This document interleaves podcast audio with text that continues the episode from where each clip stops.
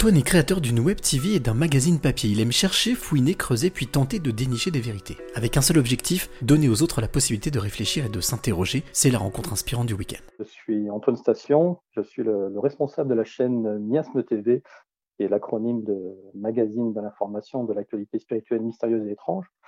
Je suis aussi le, responsable d'édition du magazine Génération Cité d'Or. Alors Antoine, ça fait beaucoup de choses. En tous les cas, j'ai bien compris que ton univers était euh, peut-être euh, pour certains celui qu'on ne peut pas forcément voir ou entendre. Qu'est-ce qui t'a amené euh, ben, sur, ces, chemins? Oh, c'est. Tu sais, c'est. tout simplement la curiosité au, fil, au fil de la vie, me poser des questions sur, sur l'univers qui nous entoure, sur le sens de la vie, sur euh, est-ce que tout est, tout est figé, euh, est-ce qu'il y a des réponses, voilà. Et à force de, m'interroger, de chercher, etc., eh j'ai un peu, euh, un peu réseauté dans, tout ce, dans tout ce milieu, à m'intéresser à, tout un tas de choses. Et puis, à un moment donné, je, je suis rentré, oh, ça devait être en 2013, euh, j'ai participé à, une web TV, web radio, pardon, qui s'appelle euh, BTLV. Moi, vous dit toute la vérité, euh, où je faisais des émissions récurrentes toutes les semaines sur l'actu, la rédac et vous. Et puis voilà, comme ça, c'était quelque chose qui était assez enrichissant, les échanges qu'on avait entre, les chroniqueurs et ou, entre, ou avec les invités. Ça m'a donné envie, à un moment donné, de lancer ma propre chaîne d'information, on va dire. Euh, et, je me suis lancé en 2016 dans cette aventure de, de Miasme TV, euh, qui, a tout de suite pris, parce qu'effectivement, euh, c'est une période où on a senti que les gens étaient en, attente, en recherche d'informations qui, comment dire, qui, changent de, ce qu'on pouvait, de ce pouvait entendre dans l'actualité, ce qu'on appelle l'actualité mainstream. Alors cette curiosité dont tu parles, qui est, on va dire, le ton moteur principal, euh, c'est quelque chose que tu as toujours eu ou c'est quelque chose qui s'est réveillé en cours de route? Non, toujours. Alors, contrairement à, beaucoup de, on va dire, de mes collègues, on, s'appelle collègues entre nous, j'ai pas eu d'expérience euh, ni mystique, ni ufologique, euh, ni paranormale, en tout cas frontale. Après, quand on cherche bien, on, en trouve toujours. Mais ça, a vraiment été mon premier moteur, ça a vraiment été la, la curiosité. Le, sens de la vie, euh, pourquoi on est là, où va-t-on et, surtout pas accepter euh, ce qu'on essaye de, de, t'inculquer de force. Hein. je parle de, religion quand tu es petit ou, ou, après à l'école, de, vérité toute tracée. c'est faire sa propre, sa propre expérience et puis s'apercevoir que des vérités, il n'y en a peut-être pas qu'une. Est-ce qu'au final, douter est quelque chose qui est, euh, qui est sain et qui devrait être universel? Ah, Complètement. De, toute manière, euh, euh, ça, devrait même être un, une, comment dire, une façon de, raisonner qui est, qui est très saine dans, la vie. C'est toujours positionner, c'est ce que je fais, moi, le curseur au milieu, dès que je découvre un, un nouveau thème, dès qu'on m'apporte une information, c'est curseur au milieu, et ensuite, qu'est-ce que j'ai comme élément probant euh, me permettant de dire qu'effectivement, cette information, euh, elle a plutôt tendance à être euh, vérifiable, à être vraie, ou elle a plutôt tendance à ne pas être vérifiable, être fausse. Mais est-ce que c'est parce qu'elle n'est pas vérifiable qu'elle est fausse? C'est là toute la question. Est-ce qu'on peut dire que tu es un vrai cartésien? En soi, oui. Oui, oui. Et les, les, vrais cartésiens ne sont pas forcément ceux qui, qui sont les moins ouverts à l'univers, J'aurais tendance à dire bien au contraire. Euh, tout, l'univers euh, suit une règle architecturale. Donc on parle de grand architecte, on parle de Dieu, on, parle de ce qu'on veut. Et en tout cas, tout suit une, règle. Donc euh, au final, quand on, s'intéresse à tous ces sujets, être cartésien, c'est pas si mal. Alors, tu parlais tout à l'heure de, de cette web TV que tu as lancée, mais aussi d'un magazine papier. Euh, ce, qui est, ce qui est plutôt gonflé en cette période. Comment comment t'es venu l'envie, et surtout l'idée et l'envie de, de, te lancer dans, dans un magazine papier? Alors, En réalité, je me suis aperçu euh, que j'ai toujours été baigné dans la, dans la presse. Euh, ça, remonte à, mon enfance. Mon père travaillait pour les NNPP, les nouvelles messageries de presse parisienne. C'était sur Toulouse et il nous ramenait régulièrement ben, tous les invendus Tu sais, donc ça pouvait aller de Femmes Actuelles à Géo, en passant par Picsou Magazine et, le, Monde. Donc j'ai toujours finalement eu des, tonnes de, magazines à la maison et, c'était quelque chose qui était très, très naturel, on va dire, pour moi. Et, c'est vrai que j'ai eu, fait plusieurs fanzines J'étais à un moment donné très passionné de jeux de rôle, donc j'ai eu fait des, des fanzines de, sur, les, sur les jeux de rôle ou, sur l'univers de, de l'Otro, euh, le, Seigneur des Anneaux, euh, Online. Euh, et, et, à un moment donné, j'ai été rapproché par Rock Soccer, le, le, patron du magazine Top Secret, qui arrivait vers le numéro 100, on était au numéro 80, voulait passer la main et, et chercher quelqu'un qui avait un peu la, même fibre que lui pour pouvoir reprendre ce, magazine. Euh, donc il, s'était rapproché de moi. Euh, on, voilà, on avait décidé de, de, de, faire cette passation, qui au final ne s'est pas faite pour des raisons de vie côté, côté euh, Rock Soccer. et tout ce travail qu'on avait fait, qui était une émulsion pour moi, j'ai pas voulu la, finalement la gâcher. Et je me suis dit, bon, bien, autant me, me lancer et créer mon propre magazine, parce que j'avais toutes les clés, tous les éléments en main. La seule chose qui me manquait, bah, c'était un financement. Euh, et, ce financement, je l'ai trouvé euh, à l'époque, donc c'était en 2019, à travers une plateforme qui s'appelle Ulule. Alors justement, puisque tu parles de, ce financement participatif, alors jusqu'à, on va dire, le mois dernier, ça se passait plutôt pas trop mal. En tous les cas, ça a permis de pouvoir financer ce magazine qui, euh, je crois, là, va sortir bientôt. Tu vas sortir le septième numéro, c'est ça? C'est ça. Et ben, il sort il est sorti en PDF euh, le temps que ça passe chez l'imprimeur. La version papier sera disponible euh, aux alentours du 7-10 juillet. Alors, le, nom de ce magazine, pour bien le rappeler Génération Cité d'Or. Alors, l'origine de, ce nom, c'est très simple. Hein. Euh, moi, j'ai passé 50 ans, donc dans les années 80, le, dessin animé que tout le monde regardait et puis qui, a motivé beaucoup de personnes dans notre milieu, c'était les Mystérieux Cités d'Or, qui nous ont ouvert un univers de, qui était complètement euh, fantastique, magique, où il y avait, il y avait tout, il y avait des, ça, des extraterrestres à l'archéologie interdite, en passant par, euh, par la magie, par plein de choses. Voilà. Et donc ça, ça a ouvert beaucoup de, de professions de foi pour les, les, personnes qui étaient passionnées par ce, ce, magazine. Et donc, il a fallu trouver un nom. Voilà, tout naturellement, ça m'est arrivé. Euh, vraiment pas cherché longtemps. Je me suis dit, mais nous sommes tous de la génération des lycées Cité d'Or, et ça a donné la réduction Génération Cité d'Or. Alors, pour revenir à cette, euh, donc ce, financement, les six premiers numéros, pas de problème, nickel. C'est ça. Et, puis là, pour ce septième numéro, alors qu'est-ce qui s'est passé? Qu'est-ce qui t'est arrivé? Alors, ce qu'il faut bien comprendre, c'est que effectivement, comme je l'ai dit il y a quelques minutes, ce magazine, je n'aurais jamais pu le sortir sans euh, utiliser les outils modernes qui sont les outils de crowdfunding. Et à l'époque, euh, donc la société Ulule proposait de, de, pouvoir effectivement promouvoir un, projet. Donc, entre autres, le mien, c'était la sortie de, mon premier numéro de Génération Cité d'Or, euh, avec, euh, pour ceux qui ne connaissent pas les, principes de, ce genre de, société, c'est que vous avez un seuil, et si euh, le nombre de précommandes n'atteint pas le seuil, les personnes qui ont précommandé sont remboursées.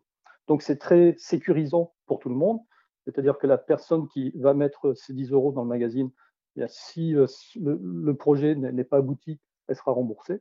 Et puis finalement, celui qui lance le projet, eh au moins, il a l'assurance d'avoir euh, euh, les, dividendes pour pouvoir euh, imprimer son, projet. Donc, grâce à ce système-là, moi, j'ai pu sortir effectivement, tous les trois mois, le, numéro de Génération Cité d'Or. Et lorsque j'ai lancé, donc, il y, a, deux mois maintenant, le, le, financement participatif pour pouvoir financer ce septième numéro, euh, je pensais que ça allait être une formalité, hein, parce que vraiment j'étais rodé. Euh, il y a tout un tas de papiers à remplir, tout un tas de, de, présentations à faire, etc. Donc tout ça, c'était nickel. Hein. J'ai eu un premier retour euh, par les, collaborateurs du LUL qui, vérifient le projet, qui disent Ah ben, c'est parfait, c'est nickel. Et au moment de le lancer, je reçois une lettre de non-recevoir qui me dit, et c'est un message automatique, euh, voilà, nous n'acceptons pas votre projet. Euh, on pense qu'il n'est pas abouti et que euh, vous risquez de ne pas atteindre votre objectif. Donc plutôt que de vous nourrir de, mauvais, de faux espoirs, on préfère vous, dire non dessus. Et du coup, derrière, toi, ta réaction, puisque tu as eu les six premiers magazines que tu as financés comme ça, Quelle a été ta réaction et surtout l'action que tu as menée derrière? Bah, Ma réaction elle a été de renvoyer un mail directement à, la personne. alors on ne sait jamais trop si c'est un robot, si c'est une vraie personne. Ça doit être un peu des deux à un moment donné, en, disant, et puis bon, attendez, j'ai fait six numéros, il n'y a pas de raison que ça passe pas. vérifier, quoi. C'est, à mon avis, il y, a un problème dans, votre, programme. Et puis, en plus, j'étais pressé un peu par le temps, parce que forcément, une fois qu'on lance le, crowdfunding, moi, j'avais déjà annoncé des dates euh, de, livraison. Le, magazine devait sortir pour, euh, pour la, fin du mois de mai, pour la fête des mères. Et donc, j'étais un peu pris par le temps et, et je n'avais pas de réponse, pas de réponse. Donc, je, je, mets un petit peu de pression pour avoir une réponse euh, de, la part de la personne en disant bah, écoutez, si vous n'êtes pas en mesure de me répondre, allez voir votre responsable et puis qu'on puisse en discuter. Euh, et, du coup, j'ai reçu effectivement euh, la réponse euh, de, de Didier Burgot, le, PDG de, du et, et, cette réponse, du coup, elle, elle, corroborait avec ce qu'on t'avait dit ou elle a été tout autre? Ah ben, Elle était tout autre. Limite, je m'attendais à ce qu'ils me disent que effectivement c'était peut-être un, un, problème financier parce que en réalité depuis, depuis le premier numéro j'avais baissé moi mon seuil euh, Ulule parce que j'augmentais d'un autre côté mon nombre d'abonnés. Donc forcément, mon nombre d'abonnés augmentant, je n'avais plus les mêmes objectifs à atteindre sur, Ulule. Donc au début, je me suis dit, bon, c'est financièrement pas intéressant pour Ulule de continuer à, soutenir ce genre de projet. Donc j'aurais eu une réponse comme ça, limite, je l'aurais comprise, j'aurais été déçu, certes, mais j'aurais comprise. Euh, mais non, non, non, c'était pas du tout ça. Euh, si tu veux, je peux même te, lire le, le mail d'Arnaud Burgot, hein, euh, qui, nous dit Bonjour, je reprends les échanges. Nous avons bel et bien décidé de refuser votre nouvelle proposition de projet. En revanche, je suis désolé car les messages qui, vous ont été envoyés à ce propos étaient un message générique, effectivement incompréhensible, étant donné vos précédents projets lancés via Ulu. Je comprends donc votre étonnement et votre réaction. Nous avons en effet fait évoluer nos filtres et règles internes d'acceptation de projets ces derniers mois, notamment depuis le cas du film Hold Up. C'est là on arrive au cœur du sujet. Nous sommes désormais encore plus vigilants sur les possibles fausses informations véhiculées par des projets ou leurs créateurs, et en cas de doute, nous refusons le projet. Le fait que vous ayez contribué à BTLV, euh, qui est enregistré sur le site conspiracywatch.info, ou par exemple inviter Sylvano Trotta, euh, sur votre chaîne YouTube, lui aussi est, enregistré sur Conspiracy Watch Info, nous a conduit à prendre ces décisions de refus, vous souhaitant bonne continuation cordialement. Donc, en, fait, la décision de, M. Burgot, c'était à partir du moment où j'ai invité effectivement Sylvano Trotta, qui est en ce moment une, figure euh, euh, de la contestation par rapport à tout ce qui, touche, on va dire, le, Covid, le fait que j'ai contribué à, à BTLV, Jamais il n'a lu mon, magazine, hein, il ne me l'a jamais demandé, j'aurais pu lui envoyer pour qu'il puisse vérifier euh, justement les informations qu'on met dedans. Euh, voilà, ça m'a automatiquement fermé les, portes euh, de ce financement participatif. Est-ce que tu as la sensation, Antoine, d'être un conspirationniste? Non, pas du tout. Et, d'ailleurs, ça me fait sourire ces, ces, attaques de quand on te dit tu es un complotiste. Non, en réalité, si vraiment on doit attaquer les, gens qu'on traite de complotistes, on devrait les traiter d'anti-complotistes, parce que c'est ce qu'ils font, euh, c'est de, dénoncer les, éventuels complots qui se décèlent euh, à travers euh, la façon dont sont gérées les, choses, que ce soit au niveau de la vaccination, au niveau du Covid, au niveau de n'importe quel, sujet. En tout cas, ils complotent contre personne. Ils sont juste en train de dénoncer des, complots. Et non, c'est moi, j'ai une revue d'informations générales alternatives. C'est-à-dire qu'on va attaquer tous les sujets euh, qui sont traités par des auteurs, des chercheurs, des gens qui ont passé leur vie à étudier un sujet en particulier et qui euh, finalement vont, vraiment essayer de faire ressortir leurs découvertes, alors qui peuvent être contestables, parce que forcément, dès qu'on attaque la spiritualité, la médiumnité, etc., apporter des preuves concrètes, telles que le demande M. Burgot, euh, ça en fait, même si on ne peut pas les apporter, ça en fait pas une fausse information. Mais euh, voilà, dire que c'est un, un, magazine complotiste, non, pas du tout. J'ai interviewé effectivement Sylvain Autrota. voilà. Est-ce que, tu, est que tu as la sensation d'avoir été quelque part, parce qu'on peut aussi lire pas mal de fois ces derniers temps, victime d'une censure?